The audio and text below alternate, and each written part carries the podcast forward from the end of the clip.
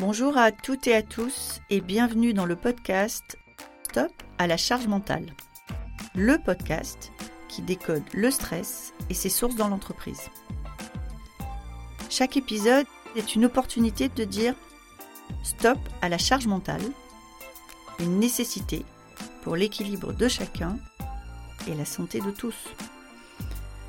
Je suis Magali Siméon, entrepreneur, experte du futur du travail et maman de trois enfants. Alors, le stress et la charge mentale, je connais bien.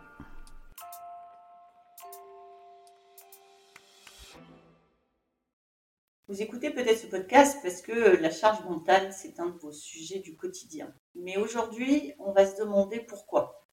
Pourquoi la charge mentale? Pourquoi c'est un sujet aujourd'hui? Qu'est-ce qui nous différencie du français qui vivait à l'époque de Louis XV Il faut écouter ce podcast pour avoir la réponse. Bonne écoute.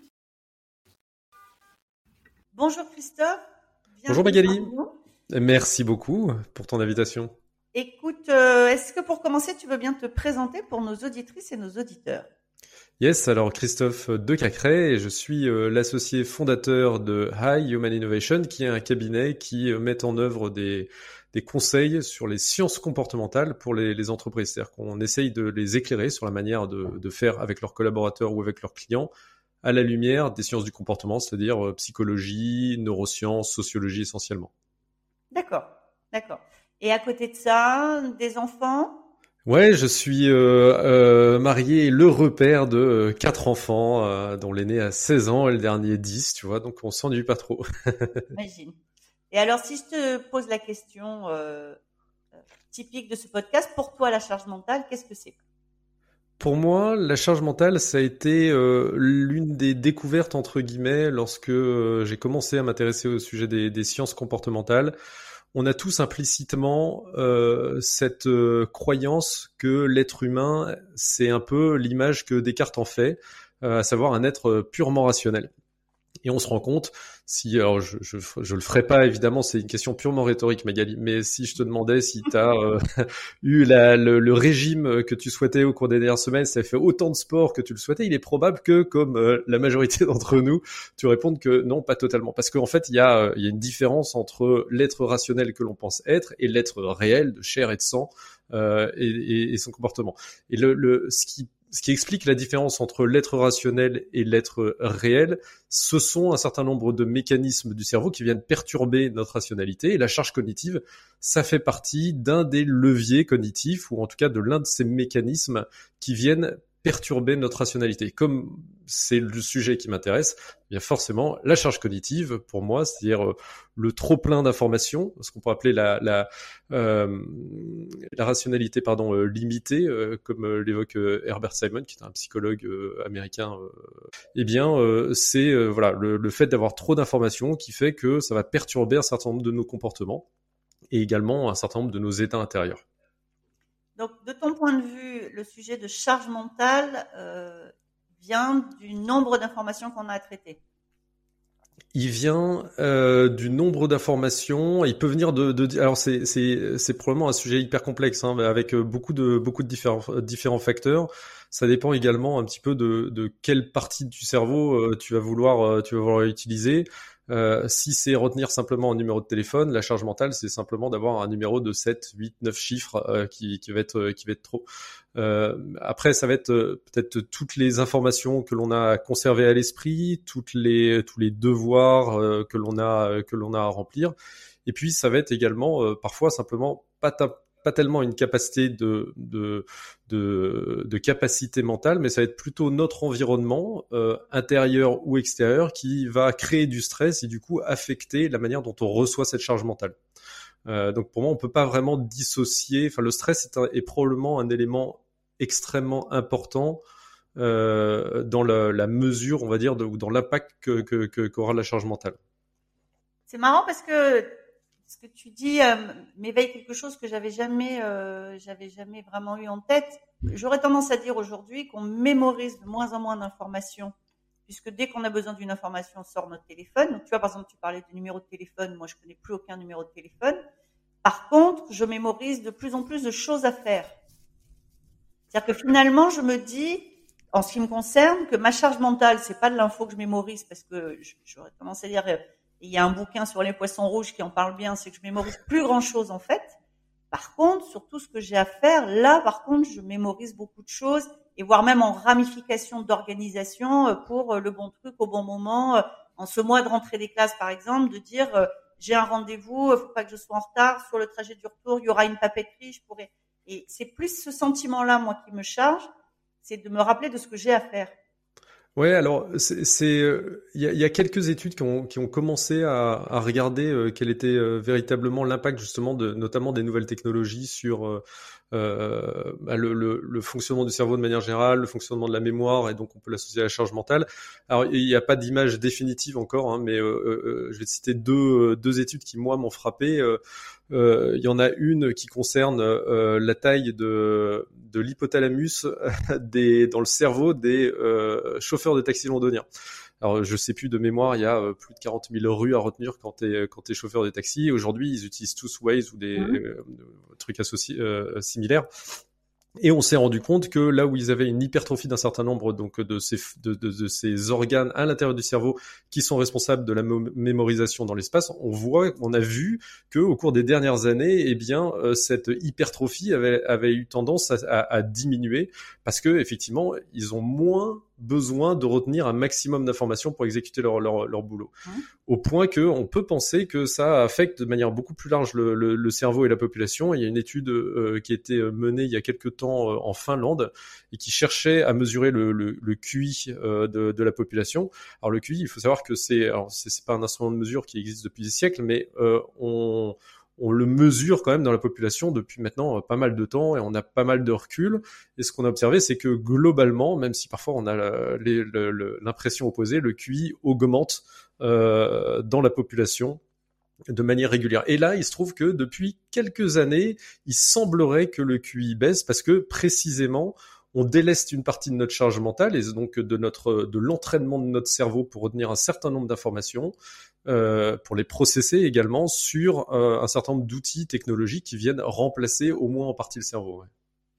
Alors ça veut dire que ces outils peuvent nous permettre de gérer notre charge mentale et en même temps, moi j'ai un peu le sentiment que euh, mes interactions avec ces machines et leur interpellation fait que ça augmente plutôt ma charge mentale. C'est-à-dire que ce qui me prennent d'un côté, ils me le rendent de l'autre. Oui, alors c'est alors, je partage l'impression. euh, c'est vrai. Le, alors, je vais, je vais dire, euh, ça va être l'énorme tarte à la crème, mais le, le, fait qu'on est, qu'on soit distrait en permanence euh, par les notifications en tout genre qu'on a, au point d'ailleurs, là aussi, il y a des, il y a des études rigolotes qui ont été faites, mais sur le, le fait qu'aujourd'hui, je pense quasiment tout le monde a déjà eu l'impression de sentir son téléphone vibrer alors que son téléphone n'était même pas dans sa poche, tu vois. C'est dire à quel point on est attentif en permanence à ces, à ces notifications et à quel point elles viennent euh, fragiliser euh, la capacité de concentration du cerveau. Et le fait qu'on ait une multitude d'informations, euh, qu'on en soit bombardé euh, tout au long de la journée, évidemment, euh, vient euh, saturer notre notre cerveau, qui qui est pas capable, contrairement peut-être à ce qu'on peut croire, de zapper en permanence euh, d'un sujet d'un sujet à l'autre. Donc il y a il y a le sujet du zapping, il y a le sujet du surnombre. J'avais lu alors que aujourd'hui en une journée on reçoit autant d'informations que euh, un Français moyen à l'époque de Louis XV en recevait pendant toute sa vie. Et le cerveau, il n'a pas changé de nature entre temps. Euh, et puis la, la, troisième chose qui est importante et qui euh, probablement explique euh, l'impression que tu décris et qui est très partagée, c'est le fait qu'il y a un disconnect qui existe entre notre vie mentale qui est projetée, qui est à distance, qui est immatérielle au travers du téléphone portable, où on va on va être avec des personnes qui sont loin, euh, on va avoir une vie mentale très très riche à cause de toutes ces informations et qui est complètement déconnectée aujourd'hui de la vie de notre corps. C'est-à-dire qu'en fait, euh, il y a du soleil où il fait froid, on est dans un endroit confortable ou pas confortable, et le fait qu'il y ait cette séparation, ce fossé entre ces deux vies, eh bien, euh, comme on est quand même corps et cerveau une seule une seule entité, le fait qu'on essaye d'arracher ces deux entités avec euh, ces outils technologiques, bah, probablement ça vient renforcer le mal-être et le sentiment qu'on n'est pas euh, euh, on n'est pas aidé toujours ou pas que aidé en tout cas par ces outils technologiques. Ouais. Ah oui, c'est-à-dire que ce que j'entends dans, ce que tu dis, c'est euh, je suis tellement dans le mental hein, parce que c'est le mental qui est connecté avec mon téléphone que ça augmente la, la disconnexion avec le corps. Et en augmentant cette déconnexion avec le corps, euh, bah, j'augmente quelque part euh, la probabilité de dérapage, de burn-out, de craquage, parce que je suis plus relié à ce que je ressens, à ce que mon corps ressent, et que je suis plutôt là-haut en excitation et en interaction euh, à distance grâce à grâce au téléphone et tous les outils euh, comme le téléphone. Oui, absolument. Ouais. Et c'est pour ça d'ailleurs probablement qu'on assiste euh, au boom euh, de, de, la pleine conscience, du mindfulness, qui est un moyen de, de, de revenir à l'unité de temps, de lieu et d'action pour reprendre les règles du théâtre classique. Tu vois. Mais je pense que c'est important qu'on se les applique également à nous-mêmes. Ouais. ouais.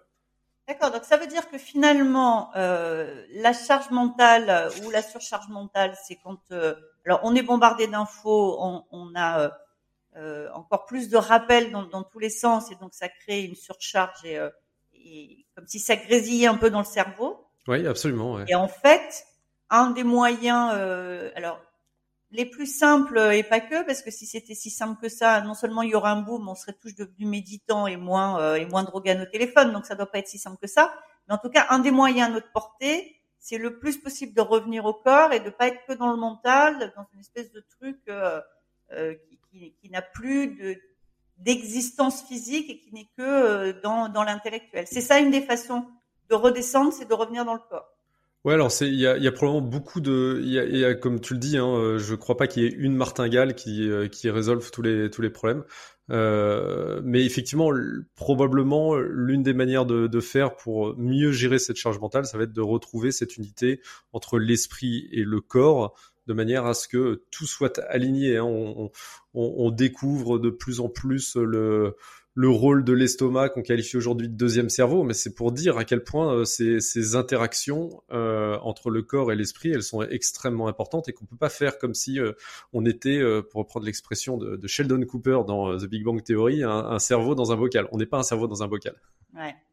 Donc finalement, tu nous dis, on est moins rationnel que, que, certains ont bien voulu le penser. Il y a des techniques, mais c'est pas forcément des martingales. Alors toi qui t'intéresses au comportement, qu'est-ce qui fait on est si nombreux à se plaindre de cette charge mentale et, finalement pas si nombreux que ça à mettre en place les moyens vraiment pour que ça ne soit plus un sujet dans nos vies. Pourquoi? C'est, ça va, je vais pas être exhaustif, mais je, je, je pense que on peut citer deux raisons probablement. Une euh, où on va avoir bonne conscience parce que c'est pas notre faute, et l'autre c'est notre faute. Euh, celle où c'est pas de notre faute, c'est l'environnement. B.F. Skinner là, qui, euh, est donc le, père de ce qu'on appelait le, le behaviorisme, qui est un des premiers psychologues à avoir euh, étudié les, comportements, euh, il dit quand tu quand t'arrives pas à changer une personne, change son environnement. C'est dire à quel point on est affecté par l'environnement dans lequel on, nage. Et donc, bah, qu'on le veuille ou non, aujourd'hui, euh, tu peux pas vivre sans téléphone portable, tu peux pas vivre sans mail, tu peux pas vivre sans téléphone tout court, euh, sans ordinateur. Et donc, voilà, on est obligé de, se conformer, de conformer nos comportements à celui de, de, nos pères, à celui des gens avec lesquels on vit, aux exigences de la société, de notre travail, etc. Ce qui fait que euh, même quand on veut faire une diète euh, digitale, eh bien c'est c'est extrêmement compliqué. À moins de prendre des jours de vacances pour ça, c'est vraiment c'est vraiment difficile. Même s'il y a probablement un certain nombre de règles qu'on peut se qu'on peut se poser, mais voilà, euh, c'est très compliqué. Et puis euh, accessoirement, tu vois, l'un des leviers comportementaux euh, les les, les plus forts, c'est euh, c'est cet instinct grégaire, ce qu'on appelle la norme sociale. Donc on a envie de faire comme euh, comme les autres. Donc on, on est en, on a un environnement qui nous pousse de toute façon à utiliser à utiliser ces outils euh, avoir ce disconnect que j'évoquais et, et, qui fait que bah en fait euh, ça s'impose à nous et on n'a pas totalement la main pour euh, pour euh, pour aller à l'encontre de ça. Ça c'est la première raison. La deuxième raison, en étudiant le comportement, euh, plus j'étudie le comportement, plus j'ai le sentiment qu'en fait une immense majorité de nos comportements sont liés à un phénomène qui est profondément ancré en nous, dans notre cerveau, c'est la volonté de contrôle. C'est-à-dire que on a en permanence cette volonté de vouloir tout maîtriser. C'est par exemple l'ego, hein, c'est quoi? C'est euh, le fait que les autres me renvoient une image qui va dans le sens de oui, tu contrôles ton environnement, tu es quelqu'un de, de, brillant, quelqu'un qui a le, le, contrôle sur sa vie, etc. Euh, le fait qu'on veuille absolument euh, lire tel article parce qu'il y avait un titre en disant vous ne devinerez jamais euh, ce qui s'est passé, etc. C'est parce qu'on a envie de savoir cette, cette volonté de savoir, ça, ça contribue aussi à cette, à cette volonté de contrôle.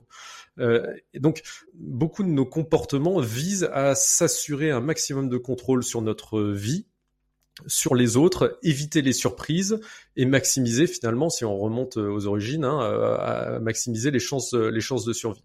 Cette volonté de contrôle, elle est pour partie irrationnelle parce qu'en fait, on n'aura jamais un contrôle total sur son environnement. Il faut savoir, il faut accepter de lâcher prise à un moment. Il faut accepter le fait que on ne contrôlera pas toujours tout, qu'on ne prendra pas toujours les meilleures décisions et que c'est pas grave en fait. Le problème c'est que si on ne fait pas euh, ce, ce, pas en arrière pour se rendre compte à quel point nos instincts les plus euh, les plus ancrés nous poussent à chercher le contrôle permanent sur notre environnement, sur les autres, euh, sur ce qui va se passer, sur le, la météo qui va faire demain, etc. Et est-ce que j'ai fait le bon choix, est-ce que j'ai acheté la bonne voiture, etc. Eh bien, tant qu'on n'aura pas ce pas en arrière, on sera toujours conditionné par ces réflexes qui sont ancrés en nous, et donc on aura toujours cette envie d'aller vers les outils technologiques parce qu'ils sont une réponse, c'est une réponse pour nous aider justement à avoir ce, ce contrôle sur le sur l'environnement. Donc euh, il y a un moment, il faut savoir dire ok, stop, je, je, dois apprendre à lâcher prise, je dois apprendre à, en gros, m'en foutre de ce que euh, je vais pas faire le meilleur choix dans tel domaine ou que je vais pas euh, forcément être dans la bonne tenue pour ce, ce, meeting ou que ceci ou que cela. Voilà. Et, et ça, euh, c'est un travail qui est compliqué, qui est un travail à faire sur soi et qui, euh, qui, qui doit pouvoir nous délaisser justement de cette charge mentale parce qu'en fait, ok, je maîtrise pas tout, mais en fait, c'est pas hyper grave, quoi. Voilà. Ouais. Et, et, si je reviens à ce que tu disais tout à l'heure sur le boom euh, de, de, tout ce qui est pleine conscience, etc., on voit bien, en tout cas moi je le vois euh, dans mon entourage, euh, certains qui basculent là-dedans dans une recherche de plus grand contrôle. C'est-à-dire qu'on est vraiment dans une espèce de contre-usage avec une appli qui, qui les bip toutes les, toutes les heures en disant il faut faire cinq minutes, il faut que je fasse mes cinq minutes. Alors moi je dis mais si t'as pas envie de les faire, non mais il faut que je les fasse. et en fait je me dis on peut utiliser la méditation ou la, ou la, respiration en pleine conscience pour se rajouter de la charge mentale. C'est possible en fait. C'est un très bon point. Je pense que l'une des manières de sauter de la charge mentale, hein, globalement, c'est d'avoir des, des, routines.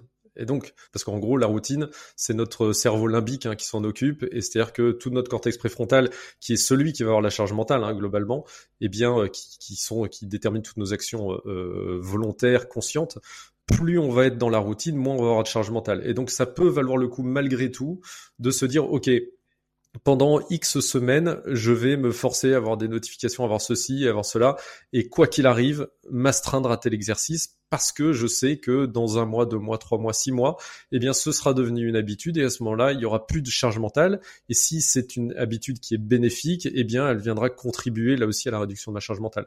Euh, mais, effectivement, euh, ça, c'est le côté positif des choses. De l'autre côté, tu as euh, l'injonction permanente du développement personnel de devenir une meilleure version de soi-même. Et ça, c'est extrêmement stressant et ça vient rajouter de nouveau de la charge mentale. Et, alors, pour nos, nos, auditrices et nos auditeurs, je témoigne, hein, j'ai fait 21 jours, deux fois 21 jours, 10 packs Chopra, j'ai tout fait. Moi, je suis pas méditation. Et tout ce qui est il faut, bah, ça ne marche pas pour alléger ma charge mentale, je m'en rajoute. Et en fait, j'ai découvert, mais il était temps, que ce qui marche bien, c'est j'ai envie. Et, et dans ce qu'on disait tout à l'heure sur le corps, alors il faut méditer, euh, non. J'ai envie de méditer, j'y arrive pas. Donc euh, voilà, moi je n'arrive pas à méditer. Par contre, j'ai envie de faire une demi-heure de yoga. Mmh. Ça, c'est des choses maintenant que j'arrive à faire et qui sont et où je vois bien ce que tu dis sur le lien entre le mental et, et le, et le corps. À la fin d'une grosse journée, de dire je, je fais une demi-heure de yoga, j'en ai envie parce que je sais bien qu'après j'irai mieux. Mes enfants trouvent aussi qu'après je suis quand même beaucoup plus sympa. Mais mais je trouve que moi, il me semble hein, que l'allègement de la charge mentale, elle passe par l'envie, c'est-à-dire que si on, on s'ajoute des injonctions en considérant que ça va alléger la charge mentale, je crains qu'on soit un petit peu, euh, alors pas hors sujet, mais presque pire, contre-productif en fait. Partage assez, et, et c'est là qu'il faut probablement être un peu créatif, c'est-à-dire que euh, quand on dit méditation, on pense tout de suite à la position du lotus ou euh, le zen ou je sais pas quoi. Bon, il y a, y a, probablement d'autres manières de le faire. Et effectivement, quand tu dis que tu fais une séance de yoga, effectivement, tu vas probablement reconnecter. Tu vas être tout à ce que tu fais. Donc, tu vas reconnecter ton corps et ton esprit. Il y a des exercices de respiration hein, qui sont assez, euh, assez, musclés ou assez fun à faire, et notamment la, la respiration euh, telle que l'a établi euh, Wim Hof. donc le je sais pas si ça te parle, qui est ce Hollandais qu'on appelle Iceman et qui, qui a qui a démontré euh, notamment qu'il était capable de de jamais tomber malade grâce à un certain nombre notamment d'exercices de respiration, pas uniquement, mais voilà. Donc euh, c'est quelque chose qui est euh, suffisamment intense pour que tu sois tout à ce que tu fais et qui accessoirement a, de, de, de, grandes vertus physiologiques. Moi, ce que j'utilise, c'est la douche froide. Donc ça, quand tu prends une douche froide le matin, va durer trois minutes et mes trois minutes sous l'eau glacée, ben en fait, tu penses pas à autre chose. tu penses au fait que voilà, il faut maîtriser sa respiration, maîtriser son corps, etc. Et c'est une forme de méditation aussi. Donc, euh, on peut être créatif et trouver d'autres formes pour euh, effectivement retrouver cette unité. Ouais. Mais ça va être le mot de la fin. C'est il y a des choses qui marchent. Tout ne marche pas pour tout le monde et qu'il faut pas hésiter à arrêter ce qui ne marche pas et à réessayer des choses et, et, moi, je crois beaucoup au plaisir et à l'envie. C'est-à-dire que c'est le plaisir et l'envie, moi, me semble-t-il, qui vont euh, accélérer l'efficacité. Absolument, et euh, c'est le. Il faut une envie qui peut être extrinsèque dans un premier temps, c'est-à-dire mmh. on va on va se donner une, une récompense mmh. jusqu'à ce que le plaisir devienne intrinsèque et en fait on n'ait plus besoin de récompense extérieure pour apprécier ce qu'on fait. Et ça, effectivement, c'est le Graal. Eh bien, merci beaucoup, Christophe. C'est vraiment le mot de la fin, c'est le Graal. Exactement. Merci beaucoup à toi, Magali. Merci beaucoup d'avoir été avec nous aujourd'hui. Cet épisode vous a plu? N'hésitez pas à me laisser une note. Envie d'en savoir plus? Abonnez-vous directement depuis votre appli de podcast préféré. Et si vous souhaitez me confier votre histoire sur le stress en entreprise, contactez-moi via notre site Lily facilite la vie. Le lien est dans la description. Je vous donne rendez-vous la semaine prochaine pour un nouvel épisode de Stop à la charge mentale. Merci et à bientôt